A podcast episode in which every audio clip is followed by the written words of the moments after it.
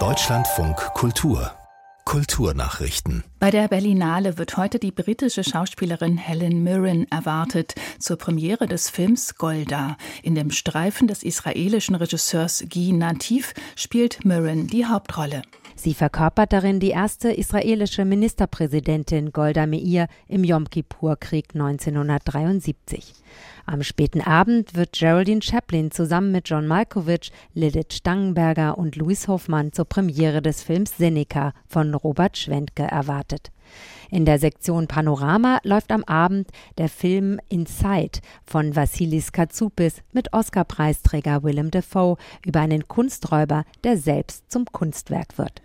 Julia Wissmann über einige Highlights des heutigen Berlinale Tags.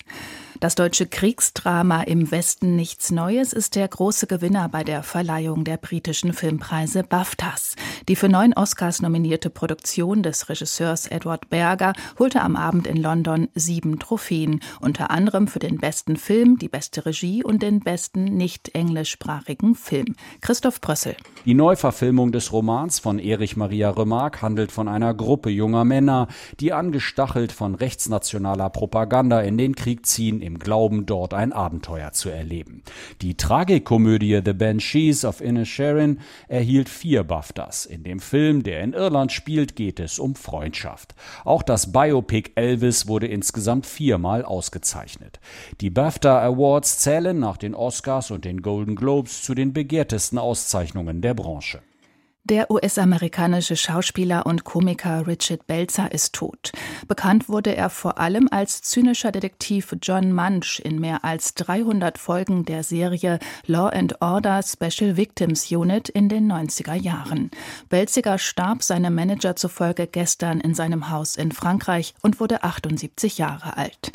Zahlreichende Filmschaffende zollten dem Komiker Tribut. Belzer sei einfach urkomisch und ein Genie im Umgang mit seinem Publikum gewesen, twitterte sein Kollege Billy Crystal. Und der Fernsehproduzent Dick Wolf schrieb, Belzer habe mit seiner Rolle als Detektiv Munch eine der ikonischen TV-Figuren geschaffen.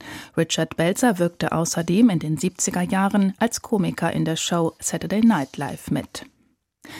In der Stadt Burg in Sachsen-Anhalt startet heute ein Kulturjahr zur Erinnerung an die dort geborene Schriftstellerin Brigitte Reimann. Am 21. Juli ist Reimanns 90. Geburtstag. Sie starb 1973 im Alter von 39 Jahren an Krebs.